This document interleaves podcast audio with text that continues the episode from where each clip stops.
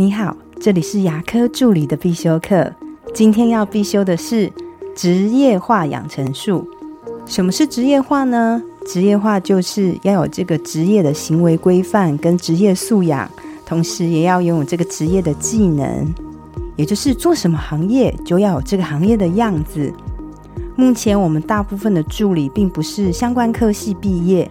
过去的工作也不一定是从事助理或是跟护理有关的工作，所以难免会在他的行为、仪态、妆容、举止、说话，甚至于认知，都会跟我们所预期的有所差异。助理们呢，很容易带着过去他的工作的认知跟习惯来到我们的诊所，所以如果没有经过职业化的训练，他就很容易发生跟我们诊所格格不入。我讲什么，他很难接受得到，甚至于会发生医师、同事跟患者的一个抱怨。过去我们在训练牙科助理的内容上，大部分都会放在他的职业技能，就像认识器械呀、吸唾跟诊、基本消毒、挂号作业这些内容，是可以训练出一位专业的助理。可是，如果我们在训练的过程里面少了职业化的训练呢，助理们就会比较出现这种没有学习力、疲惫感，而且会缺少团队精神。那职业化的它的整个范围涉及很广泛，之后我们会一一为大家介绍。今天呢，我要讲的是三个在整街不要说的话，我们来听听看是哪三个吧。第一个就是负面的语句。对于负面的语句，比较粗浅的理解就是有“不”的字，例如说找不到、不见了之类的。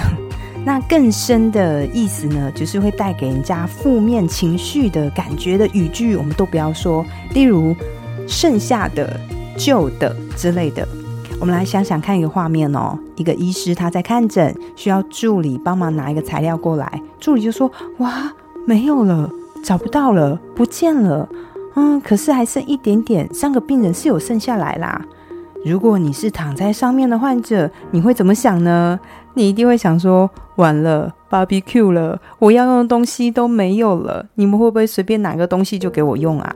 会引发他这种很不好的想象跟连接。所以要记得哦，在诊间有患者在的时候，尽量都不要说负面语句。当然，我我们也可以对内部的团队也不要用负面语句，那就更好了。第二个呢，就是不要说跟患者无关的事情。大家想象一个情境哦，就是快接近吃饭的时候啊，助理通常都会拿一个纸笔或是手机跟医生说：“哎，医生，等下要订餐吗？”医生会说：“嗯，那你们今天要订什么？”助理会说：“哎，我们今天要订这家哈花雕鸡炒饭，很好吃哦。”然后两个就开始会讲起来了。这个时候，如果你是患者，你会怎么想呢？你会想说：“能不能帮我多订一份吗？”应该不会吧？你应该会想说：“啊，这时候医生已经不专心了，他已经在想等下要吃什么了。那对我的治疗会不会也是不专心了呢？”所以呀。我通常都会建议，在诊所里面，我希望助理们口袋呢都要习惯放着纸跟笔。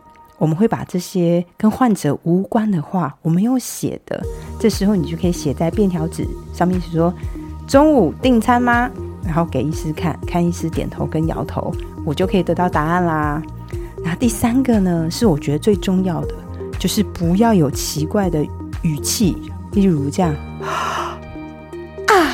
这种感觉，倒抽一口气，跟很惊讶的啊出来的声音，哈，这种口气呢，会比你说负面的语句来的效果更可怕，因为呢，就会给患人患者一种说惨了惨了，一定发生什么事了吧，这种很恐怖的感觉。那也建议大家，嗯，不要有翻箱倒柜的声音。我知道在诊室里面，我们后面很多柜子，里面会放很多东西。那我都不希望听到那种 king king king king 那种一直翻柜子的声音，那种感觉其实会让心情会很紧张，也会很不舒服哦。那我自己会再多一个不要做的事情，就是不要说出来说下位病人到了这句话的意思，其实是在说医生你要结束了哦。